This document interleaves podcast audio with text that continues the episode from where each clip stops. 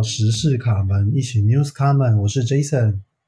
我是 Milly。哎，大家好，那我们今天要跟大家聊另外一个，呃，应该说这个新闻，我原本一开始有点不引以为意，就我觉得感觉听起来就很胡乱啊，可是到后来就是慢慢看到，因为有一点荒唐。就真的有点荒唐，但是到后来发现越来越写实，就是然后而且越来越就是它存在时间也越来越久，然后我就觉得天哪，怎么会这样？然后所以就决定跟来跟大家分享一下。那我们今天要讲的是就是关于上海封城这件事情，然后中国坚持的清零政策？问号？OK？那这个东西主要是要跟大家讲一下，就是上海其实呃，因为其实大听众在我们前面几集也有聊到，就是。第一个先宣布封城的，就是在近期中国大陆第一个宣布封城的其实是深圳，然后深圳一开始先实行了这个大规模的呃封城动作之后，隔了没多久，隔一阵子，然后在三月底三月二十七号的时候，他们在晚上再次宣布，就是上海的话也要进行封城的动作，就是它一样一模一样的套路，就是闪电式封城。没错，二十七号晚上一宣布，然后隔天凌晨五点开始实施，就是你根本没有来来得及去买东西，就是你可能要去那种二十四小时的，我不知道，就是超商、超市，那才能抢到点东西，然后马上隔天五点就开始封城，你可以想象那个感觉吧？我觉得超荒谬的。然后后来就是没有啊，因为他们就是要封的时候，他们就是直接宣布说，所有的那个物资要用配给的方式啊。就是没有让你想要有抢的空间呐，应该是这样讲。对啊，因为他们就反正他们本来就不是一个什么自由民主的国家，确实，所以他他就是给你一点点时间，然后让你有看到你来得及，你就赶快去抢啊，啊来不及你就就就在家啦，对，自己想办法，不是自己想办法，就是 之后之后再配给啊，或者是你再叫，因为他们那边外送的 app 其实很很兴盛嘛。所以他们其实很多人原本买菜就是用 App 买啊，台湾反而还没有那么多人会用 Food Panda 或是 Uber Eats 买生鲜蔬果。嗯，对，但是他们那边是蛮多的，蛮长的。嗯，然后因为是二十八号凌晨五点开始封嘛，所以你看今天的时间，我们录音时间是十一号，所以其实已经大概两周了，然后就有很多。就是真的是怪力乱神的事开始发生，就一开始 mini 其实前一阵子怪力乱神啊，就是其实我觉得很荒唐啊，很不像上海二零二二年会发生的事情，对，比较像是那种嗯，真的很偏远的第三世界的国家会出现的，对，因为 mini 其实在这个这件事情，上海真的封城。之后，然后陆陆续续到现在，其实他都有大概跟我稍微聊一下，就是上海真的，比如说哦，他们真的开始缺粮食啊，然后真的，比如说有人就是你知道那个食物很少，然后要撑很多天，然后有人还甚至还跳楼。我一开始都觉得这很荒谬，就觉得这应该是假新闻吧，或者是就是可能夸张化之类的。但是后来去仔细去查证，然后又看了更多就是各方不同的媒体的新闻，才发现说，就这个这个事实是越来越。明显的、清楚的发生在你，就是你网络上，就是你的荧幕前，就是你，你慢慢的去看到这件事情，我就觉得真的蛮荒谬。那简单来说，就是跟大家稍微聊一下这样子，对。因为像我会看那个小红，就是我会用小红书嘛，然后他们其实当然不会那么。那你要不要先跟大家讲小红书是什么？不是每个人都知道什么。小红书有点像是中国大陆自己的 Instagram。因为他们没有 Instagram 没有在中国嘛，所以他们如果要用 Instagram 的话要翻墙，所以他们就自己有另外一个类似的社交平台，叫做小红书。然后小红书上面就是会有，我觉得它有点像 YouTube，然后又有点像 Instagram，两个合在一起。反正你在上面打任何的资讯，你想要找的，你想要看的开箱，任何的种类。影片娱乐性质的都有，然后像我自己的话，因为我我会看一些做菜的，就是那种做减脂餐什么的，然后我就发现说，最近看的一些一些短，就是他们叫短视频，最近发了一些短视频，有一些他们叫博主，就是博主就会发发那个做菜的影片嘛，然后以前他们的那个食物的。组成是很丰富的，就是他们那种要拍成影片都会有什么有菜有肉，哦，然后有水果这样子，对，然后就是那个颜色什么搭配都是很丰富的。可是近期他们能发的就很少，比如说就有一个博主我看到他就直接在字幕上打出来，他我不知道他在不在不在上海，可是他就在字幕上打出来说，他固定以前都会买那种饼皮，就是那种很薄的那种麦饼的饼皮，然后嗯包自己做那种鸡肉生菜卷什么的。他说，但是现在没有鸡肉了，我只有饼皮，我只有饼皮跟生菜，然后我就只能这样吃。他他只有这样打，他没有 complain 什么东西，可他就是说我现在只有饼皮，因为我买不到任何的肉，所以我没有肉。哇。所以我我一直都觉得这件事情就是是没有，嗯、就是食物缺乏这件事情是真实发生的，嗯。因为你会看到他们在那发的那种小红书，他那个没有必要发假假的嘛，他一定就是、嗯。就是真的是怎么样就怎么样，那他发出来的东西是我没有肉生活状况这样子。对，嗯，就是对，因为我这边其实查到的讯息，就是其实也大部大部分类似，就是像刚刚阐述的那个情况，就是封城一开始，大家可能比如说你还是可以在就是 App 上面叫到菜，然后感觉生活上面还 OK，就是只是你要一直得关在家里，然后到后来陆陆续续这个状况是渐进式的，你开始越来越难叫到菜。然后就是像刚刚提到，虽然中央说会配给嘛，可是他们配给的量跟那个频率也非常的不稳定跟不足。然后到后来就是大家已经越来越没有东西吃了，然后就会变成是说，我还有看到就是很多人就是他们会加入，就是因为他们的通讯软体是主要以微信为主嘛，那可能一个人就要加入可能十几个买菜的群组，然后说早上一起来就开始要在每个买菜的群组里面开始有点像是凑那个团购，凑到一定的量之后，然后请就是菜贩老板然后来送菜这样子，就是听起来就很不知道，就很就有点小荒谬，但是就是它有各各式各样的截图，就是让你看，就是这这件事情是真的发生，对吧？然后就变成每天早上一起来就要先刷，能能不能够买到菜这样子，我觉得很扯。对因为我那时候也是有看到有一个博主他在小红书上面发，就是那个外送 app 的截图，然后他说嗯他就是每天早上好像四五点就起来，就定闹钟，然后就起来嗯。按那个送出订单，但是就是就是要一直按一直按一直按，然后他就说他从来没有那么频繁的按按电脑荧就是手机荧幕，但是他为了要抢菜嘛，因为他也没办法出去，所以就要一直按一直按，然后最后还是没抢到，所以就变成他们得用你刚刚讲的，呃，微信的那个团购群，就试试看有没有人可以帮忙，就是一起买，然后有买到的人就就可可能可以 share 或什么的？就是其实蛮惨的，因为你封城之后你根本不能出去啊，所以你唯一的食物来源其实就是你要自己煮。对，然后就变成你你是现在不可能每天都吃什么微波食品啊，就算油你也会吃光啊。对啊，因为你就是没办法出去嘛，所以就是等于说你的这些可以得到粮食的管道就越来越困难，越来越越来越不稳定，那就是变成说，就是变成你实实际上连那个最基本的马斯洛最基本的这个生存需求都不一定能够被满足，我就觉得真的是蛮荒谬。对吧、然后可能像除此之外，还有甚至看到有人说，比如说一根一根黄瓜要吃两天，然后还有因此有人就是因为这样子直接跳楼，我觉得跳楼那个真的很夸张，对吧、可是其实黄根吃一根黄瓜吃两天的那个那个蛮惊人的，因为他有放他的那个体态的那个对比照，然后因为他们不是三月底封城嘛，嗯然后是到昨天他发这个文，然后因为他是一个嗯。网红嘛，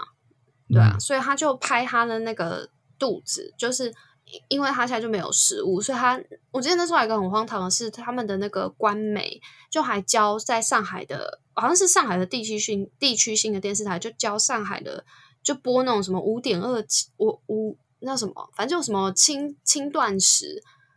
该怎么进行。的那种 教学的新闻还是什么，反正就宣导的那种，然后就嗯被骂烦，就说什么就是没有食物，然后你然后就很屌啊，你就开始教教民众轻断食，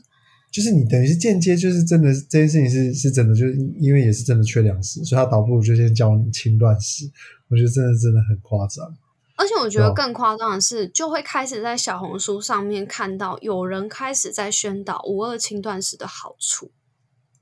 就会这种视频越来越多。因为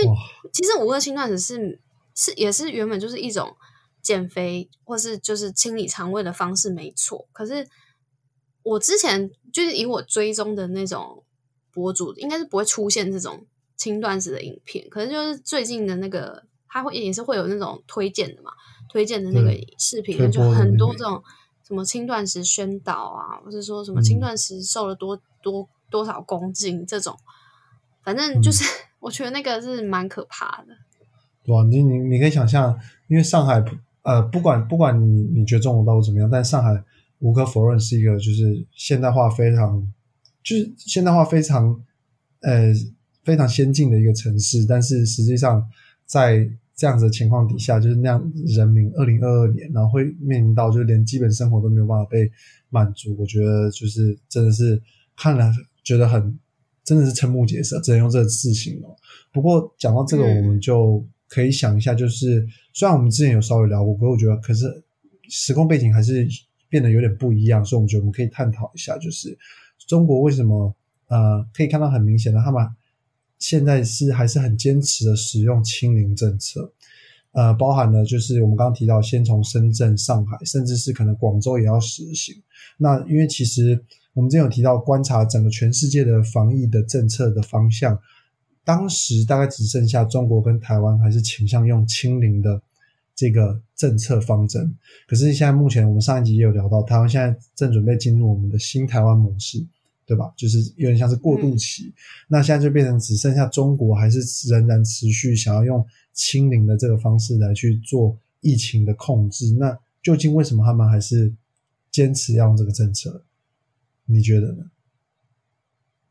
我觉得，因为之前我们在深圳封城那一集有聊过嘛，然后我那时候觉得最主要原因，一方面是他们有所谓的中国模式嘛，他们觉得说跟西方。如果他没有办法做到清零，而跟西方一样选择共存，就是躺平，就是无能的象征。所以，对于中国这种独裁专制，跟习近平想要很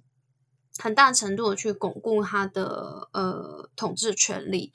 的方向是不一致的，所以他绝对不会妥协，说我也要不清零，我要共存。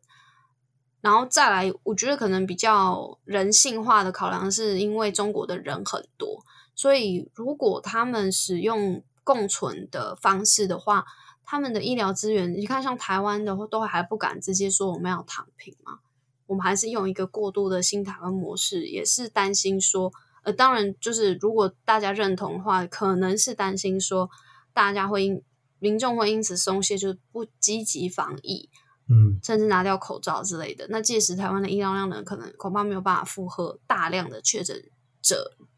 呃，就是涌入医院。那中国大概可能也是基于差不多的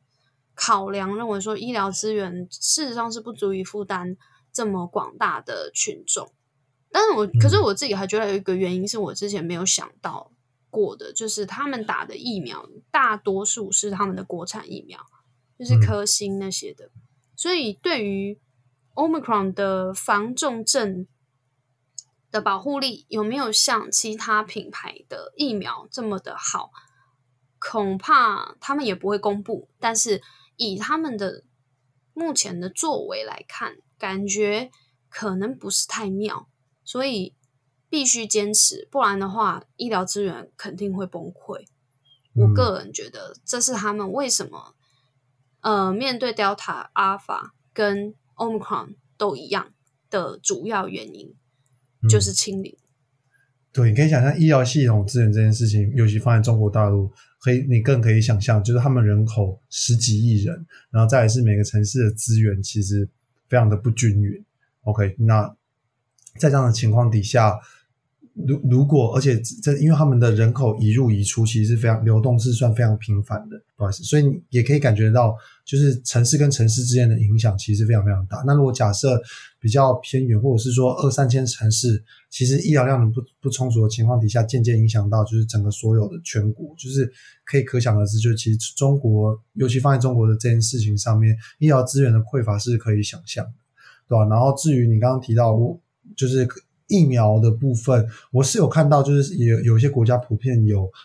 呃施打科兴疫苗，像呃当东南亚国家为主，比如说像马来西亚、印尼，然后甚至是新加坡有一一丁点人，OK，但是最主要是以东南亚为主，他们普遍的就是面对欧盟狂，他们得到的的得病还有发病的那个频率跟人数，其实也是节节上升。那至于你说重症死亡，因为原本当初科兴被研发出来就是希望可以能够降低致死率嘛，但目前就这样子的态势，就他们政策观察，的确可能有蛮大的可能性，就是像你讲的，就是也许科兴的呃降低致死率的效果没有到那么好。因为如果今天他假设他可能是保护力没那么好，但是它可以有效的就是让你得到之后不要死掉。那三号应该还是有有机会，你懂我意思吗？就是不要以这么严格的方式去面对现在的疫情，但很有可能就是他现在也有可能那个疫苗的防护力下降的特别快，所以导致就是说他们现在人民防面对疫情的病毒的防护力其实不足的情况底下，他们也不敢就是去做任何的冒险。再加上有一个点是，可能刚刚你没有提到，就是习近平对于今年。的政策经济成长的方针就是五点五帕这件事情是非常非常坚持，也就是说他们还要在扛着就是经济成长的压力的情况底下，他以这个看来今年是很难达成的。对，就是它其实是相互影响，他越不想要疫情严重，他就越严格去施行这件事情。可是你越严格去施行，其实对于各个城市还有间接影响到你中国整个经济的影响是更大的。你要达到五点五趴，我个人是觉得今年是。真的有点难，有点平，有点平。我觉得不太可能啊。对啊，所以因为今年，今年他们不是只有上海封城，包括说像呃那个叫什么昆山，就是也是很多的那个制造工厂的地方，也是持续在延长他们的封城的措施，所以。以他们供应链严重短缺的情况，我们在深圳那一集有讲过嘛？为什么西方一直在批评他们的清零政策，也是因为影响到他们的供应状况嘛？对，对啊，所以就以中国自己来讲，你要再达到这个五趴、五点五趴的这个成长率，我觉得很拼诶，真的很拼。对，而且哦，而且我觉得目前上海的确诊数单日大概是嗯两万人嘛？对。目前最新的数字大概是两万人左右，可是以中国的习性来讲，它应该不会公布正确的数字啊！你一定是少报啦，绝对不会是多报嘛。就是你看到数字两万，可能还还已经是少报之后，说不定是远远低于两，远远高于两万，但是你不得而知嘛。所以我觉得说，中国先不管经济成长率啦，只是我觉得中国会用很。极端的政策对待上海，而没有这样对待香港的原因，可能是因为上海的情况比我们想象中的更加糟糕。对，那这样子的话，其实当然还也还是希望，就是不管是在上海那边的，就是因为也是有些朋友在那边嘛，然后还有主要我觉得一一般人民老百姓，其实遇到这种状况真的是蛮怎么讲，就是只能是就是你会非常的无助吧。那也是希望，主要也是就是全世界的疫情也也也能够赶快好起来。那刚刚提到就是中国如此坚持清零政策，其实我们刚刚也大概差不多都已经聊到了。那嗯，最主要而且他们现在是每天都要做那个核酸检测。每你说就是他们呃上海被封城，对，每天都要去搓鼻子。因为我朋友现在在上海，嗯，然后他就是就是他的小区，他们就叫小区嘛。就是被封了嘛，社区，然后封了之后，他说他就是会，我不知道他怎么做到的，因为我感觉那边应该很难翻墙，但是他还是每天都会破 IG，嗯，然后就是他就会写说每天，就我觉得他们有点半放弃吧，因为如果是台湾人可能会很生气，可是也许你生在中国，你就是没有办法，只能接受。他就是会写说每天都被搓鼻子也是一种人生体验之类的，然后就会 po 今天的核酸检测的。结果这样子，这样子，对啊，然后可能就会偶尔会剖一些他煮的食物或什么的，但反正就是在在上海这个地方，目前他们应该比较困扰的点是在于说，中国并没有呃给予一个很明确的指示方向，说什么样的情况下可以解封。所以对于上海人来讲，是有一点感觉好像遥遥无期无。限期的感觉啊。主要是你没有很明确，就是说，嗯，我们现在的状况是怎么样？比如说，可能已经达到可以解封的百分之五十、六十、七十，就是你会有个期待或者是预想值，但现在完全就是没有。你你你只能一对一直等，等到而且看起来病例数并没有下降的趋势，就是它连慢慢下降都没有，它一直在一个高峰的位置，甚至也有人认为目前都还不到高峰。所以对于现在其实是已经算有生存问题的上海人来讲，是很嗯大的一个挑战吗？我不知道该用什么形容词形容这也很。难，对啊，很难用这很大的一个困难呐、就是他们现在。没办法，没办法，没办法生存呢、就是我觉得，我对于我要讲出这两个字，觉得很荒唐。就是不是一个偏远的三线城市，是上海，对啊，然后现在面临着是大家没有没有菜、没有饭可以吃，然后有人一天可能只吃一餐之类的，就是因为食物不多。对啊然后其实，呃，除了上海之外，现在也有看到新闻，就慢慢的又又又出来了吧，就是广州现在也慢慢正在酝酿，就是要进行封城的动作。就是它其实，在几个小时前，它是有宣布，就是说没有重没有重重大什么没有重大事件，还有这个阴那个阴性证明的话，是不能够离开这个这个城市。OK，那也就是说，其实它也是慢慢的在预告酝酿要封城这个行为啊，对吧？那嗯，我我感觉起来是应该马上就会封了啦，因为他现在已经有宣布是说，嗯、如果你没有必要，你不得出城嘛。如果你有必要要出城，你要检测四十八小时内的阴性 PCR 检测证明。所以嗯基本上其实就是半封城的状况了。嗯，对啊，那接接下来其实呃，我觉得也可以陆陆续续再看一下，实际上面他们这边除了可能广州是不是下一个上海之外，又没有又会不会是有其他的县市？因为你你其实仔细这样一想，你不觉得很奇怪吗？就像我就会第一个想法就会想说，好啊，你深圳，然后昆山嘛，然后上海、广州，那为什么其他的可能是不是在接下来有没有其他的一线城市也有可能会遇到这样的情况？那北京会不会就是不知道怎么讲？就是你会会去想说京会不会都封了的话，我觉得习近平脸上也是无光啊。对？那反过来说，会不会因就是因为他不想要脸上无光，所以才没封？但其实北京状况很严重。那北京又不能封的情况底下，会不会其实它也一直在影响到其他县市？就是当然这些这些这些情况啊，对啊，这都是猜测，不得而知。啊只是你就会去去去想说，后续可能会接下来事情会往什么样的方式去发展。那当然，我们也会嗯持续去追踪，就是这个上海封城，应该说中国大陆的疫情状况。那有什么任何觉得我们觉得会需要想要跟大家提出来讨论，或者是更新的，也会在就是让大家知道。对，嗯但我另外想要讲一个是，我有看到呃关于缺粮这件事情，然后在上海这个地方有展现出很很资本主义的情况，就是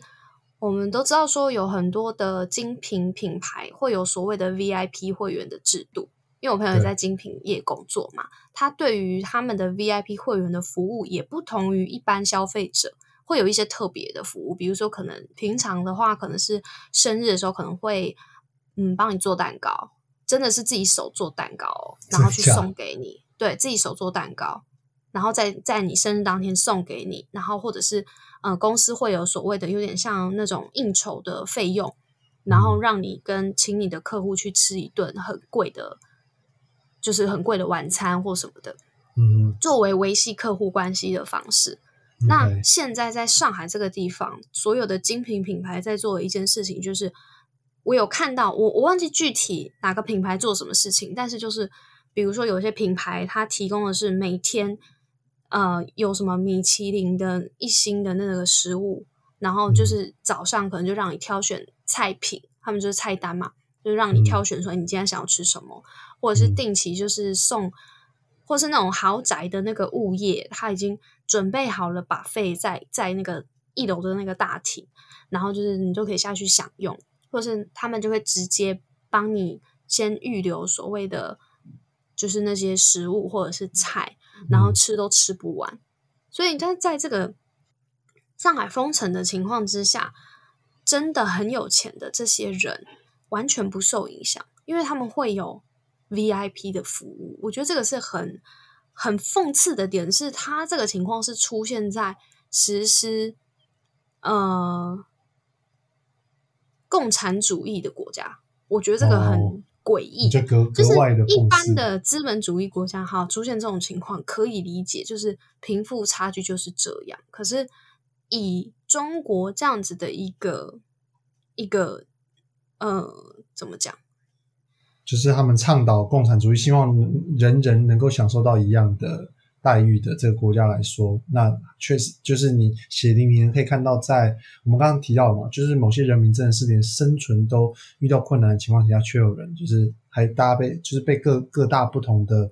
就是公司或者是企业争相的，就是服务服用这样的方式去服务，他根本不用担心他，嗯他根本不用担心他有没有东西吃之外，他还可以选他要吃什么。但简单来说，真的是完全不受影响，反而还有一种更尊荣的感觉。因为你平时你如果自己可以去吃好吃的话，你还不一定会有这样的待遇嘛，对吧？可是你现在当封城，因为你也不需要啊。对，因为你不需要。可是当你现在好，你人没有办法出去，哎，开始很多人就要开始找你，然后告诉你说不用担心，我帮你就是下午茶的服务，然后有这边有一星米其林的餐厅，嗯然后你帮我看一下想要吃什么，所以那个尊荣感又再次的体现出来。所以我觉得真的是蛮对吧？这这就真的就是。当大家每天早上起来在抢菜的时候，你完全不用抢之外，你可以悠哉之外，你还可以选择你今天要吃 A